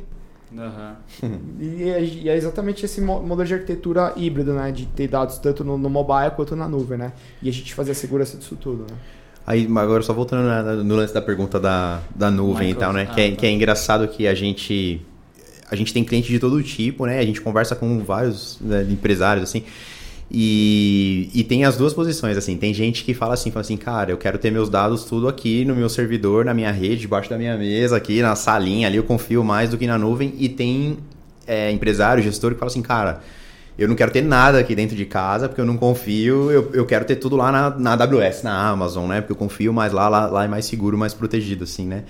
E o que a gente vê na prática, até nesse exemplo aí que o Danny falou, é isso assim, ó, se, se tiver mal configurado aqui ou lá, você tem exposição. Você vai ter tentativa de ataque aqui ou lá. Então, assim, o, no, nos, dois, nos dois ambientes, na verdade, você precisa ter ali camada de proteção, você precisa ter uma inteligência, uma arquitetura de segurança, na verdade, que vai proteger ali o teu dado que vai te dar tranquilidade. Paz, a gente tem falado na estratégia de paz de espírito, né? Falou uhum. assim, cara, o que a gente quer entregar para o cliente no final é, é paz de espírito. É você poder dormir tranquilo e falar, pô, legal, meu dado está protegido, não importa se está no meu servidor dentro de casa ou se está na então, Amazon lá. Então dá para usar o servidor ainda interno? Dá, dá, dá para usar ainda. Não tem problema, não tem é bastante muito arcaico. Não, é muito... não. não, tem bastante empresa ainda é, indo, indo para lá. E eu até vi um case esses dias, agora não me lembro o nome da empresa, mas de um, um case muito grande, uma empresa muito grande que fez um movimento reverso, que saiu da nuvem e voltou tudo para on-prime. É um ambiente muito grande.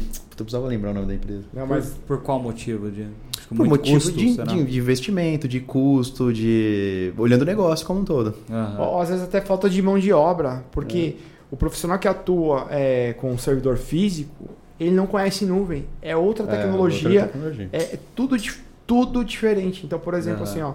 É, quando, quando a empresa ela pensa nesse modelo de sair do modelo tradicional e para o modelo de nuvem, né, ela tem que também considerar se ela tem profissionais que vão conseguir suportar esse modelo operacional novo. É. E, não, e é assim, é difícil. Ó, profissional de cyber no mercado são raros, assim, tá muito aquecido o mercado e de nuvem também. Então, hoje é um grande desafio das empresas também ter mão de obra, assim, ter profissional. É ter esse profissional, é chegar esse cara, né, para ajudar. Exatamente. Legal. Fato. Cara, o Stratguardian, então, é, a gente tem lá os são quantos pilares que tem no começo da landing page? São, são quatro. São quatro eu até pilares. tinha falado de cinco ali, né? Porque o que a gente fez no Strat Guardian, né? Tem a camada ali de prevenção, proteção, aí depois tem detecção e resposta. Detecção e resposta a gente fez uma, numa coisa única, um porque assim, tá só. muito ligado. Eu não, é. não adianta eu fazer só detecção sem fazer a resposta, não adianta eu fazer só a resposta sem fazer detecção, tá, entendeu? Legal. Então a gente juntou esses dois ali. E o último é recuperação. O último é recuperação. É. Legal. E para quem que serve? E para quem serve e para quem não serve o Strat Guardian? Não, legal, boa.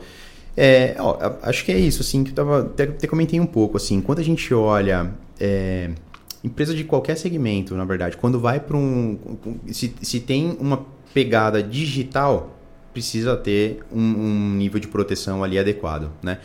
É, e aí, como, como a gente falou ali, a questão de arquitetura, eu preciso entender o que, que, a empresa já tem, o que, que, ela já fez, nível de exposição dela e tal, para falar, poxa, legal, qual que é a sua jornada aqui para poder aumentar a sua maturidade em proteção é, com investimento ali adequado, né?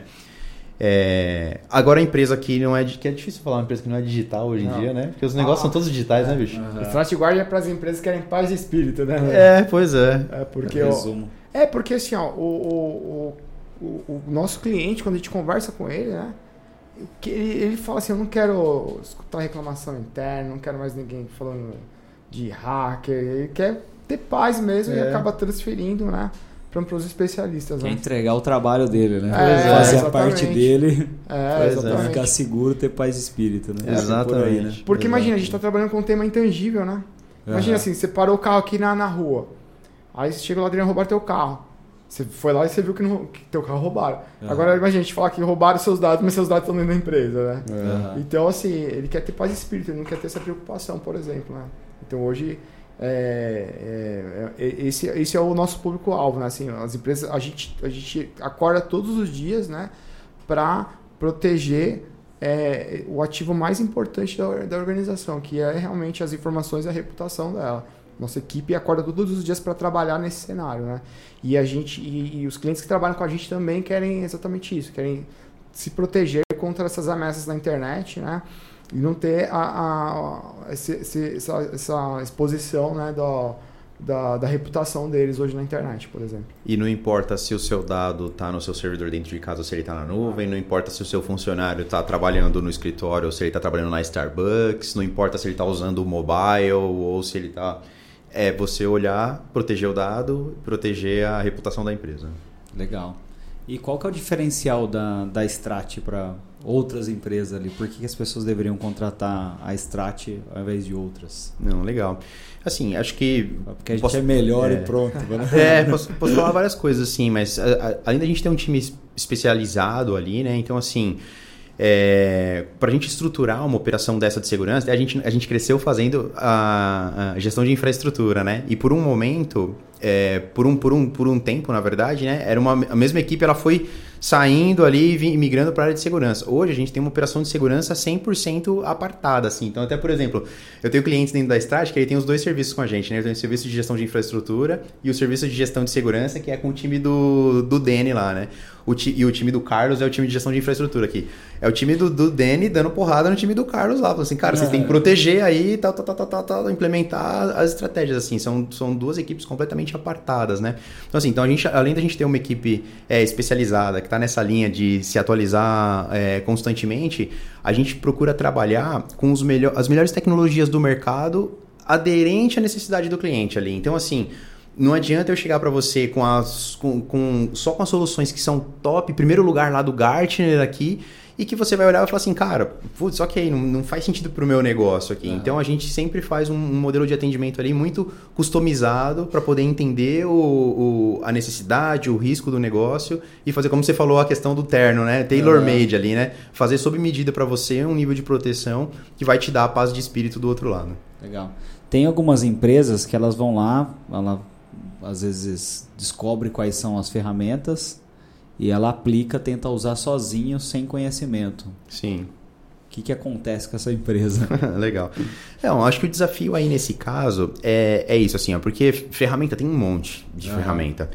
E você só instalar a ferramenta, ela não dá o nível de proteção que você precisa. Se ela não estiver sendo bem gerenciada ali, falando desde o do, do antivírus, que é o antivírus, agora a gente chama de endpoint protection, né? Aham. É, mas a gente do- do- no mercado fala assim, ah, tá com o antivírus instalado, né? É que vai muito além do, do, do- do vírus, né? Tem um monte de outras camadas de proteção ali, né? Mas mesmo se você compra o melhor endpoint protection ali do mercado, sei lá, você pega o Sophos XDR, você pega um Sentinel One, CrowdStrike, solução top de linha. Você instalou em todo o parque. Se aquilo ali não estiver sendo bem gerenciado, você tem exposição. Então, o que, que, por exemplo, o time do Danny faz lá? é, quando eu tenho um cliente ali de, de, de gestão de endpoint protection, né?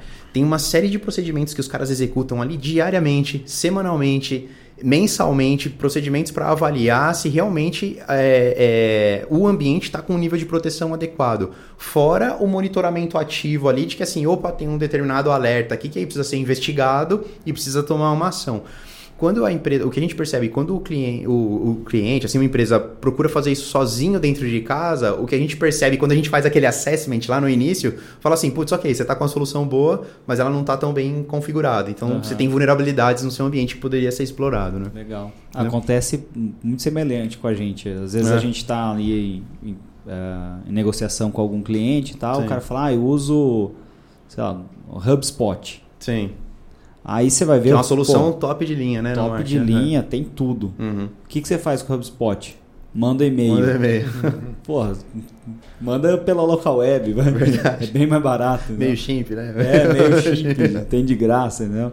Então, às vezes o cara tem uma puta solução, fez a implantação tal, mas ele tá usando o fusquinha da Ferrari, né? É isso. Então, acho que ferramenta é mais ou menos isso. Ferramenta é martelo e serrote, né? É isso Se mesmo. o cara não souber usar, não vai adianta de nada, né? E se não tiver uma estratégia também, né? No seu caso, a mesma coisa, né? Exato. No nosso caso, a mesma coisa. Se não tiver uma estratégia de proteção ali de segurança, que entende ali o risco do negócio, o que, que tem que proteger, você coloca a ferramenta, ou você vai ter coisa demais, vai gastar dinheiro à toa, ou você não vai ter, né, tá atendendo nem compliance, ou nem ah, atendendo dos pilares de segurança ali que precisa atender. Que é o caso que você comentou, né? Tinha esse cliente tinha ferramentas em duplicidade, né? Tinha ferramentas É em a mesma duplicidade. coisa o cara ter o É isso.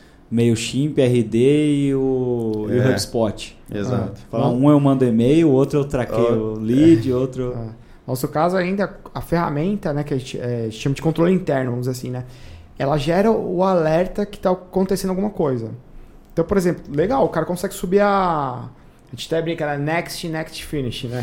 O manual tá instalado lá. É. Legal. Aí a ferramenta falou: Adriano, tá rolando um ataque de botnet aqui. Fala, caramba, que, Que é botnet, faz, cara? É. O PUA, né? Identifiquei um Pua. O que, que é PUA? Como que eu vou tratar isso aqui agora? Como que eu vou conter a ameaça? Né? É. Aí entra é, essa parte de camada humana que a gente fala, né, que a gente chama de caçadores de ameaça, que a gente faz a triagem, a investigação, a contenção. Ou seja, só a tecnologia hoje ela tem essa camada de inteligência artificial, machine learning, etc., que ela consegue se autodefender. Mas, por causa da evolução dos ataques cibernéticos, a própria ferramenta, é igual eu falei, funil de vendas que a gente tava brincando. Acordei hoje, o, a, o, como é que chama? a ressonância magnética estava assim, ó, Dani, todos os clientes da Startup aqui, ó, a gente está com um cenário aqui de mais de 3 mil ataques para avaliar, triagem, né? Para avaliar. E desses 3 mil, tem 700 aqui que é bom você olhar. Aham. Então, assim, é a ferramenta. Aí a gente vai para a parte de, camada humana para trabalhar esses pontos aí. Exato, exato. Legal. Cara, eu queria agradecer aí a, a presença de vocês pela aula, né? Eu aprendi muita coisa aqui. Yeah. Acho que geralmente acontece, eu vou entrevistar alguém e aprendo bastante. Legal. É, obrigado mesmo, obrigado pela parceria também, já há bastante tempo. Legal. Prazerzaço te conhecer. Valeu. Devia voltar a andar de skate, né? Vamos mandar de skate. tá muito perigoso, né? Outra Andar vez você faz triatlo, né? Faz, a gente faz tudo aqui, né? Faz triatlo, trabalha com cyber, anda de skate, sobe montanha. Inclusive, quando o André foi me contratar, não sei se você lembra essa história.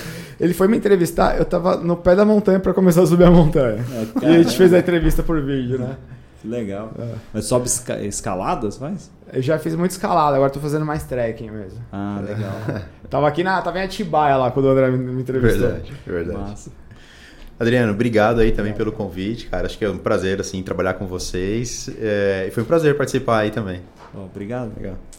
Legal, obrigado pela participação. É, deixa as redes sociais aí pro pessoal seguir, enfim. Legal, beleza. Ó, então segue no Instagram, o perfil da Strat é StratMSP, tá? arroba StratMSP. E no LinkedIn, a gente tem uma presença forte no LinkedIn lá também. É só procurar lá pela Strat, né, so- soluções de TI. E a gente, inclusive, tem uma newsletter que a gente solta toda, toda sexta-feira com é, as principais notícias de cibersegurança. Então, para você acompanhar e ficar atualizado. Tá lá no blog da Strat, né? Tá no blog da Strat também, o exatamente. site da Strat, strat.com.br. Strat.com.br tem o blog lá também. No blog também tem o link da Cyber News, que é esse boletim que a gente solta toda sexta-feira. Legal.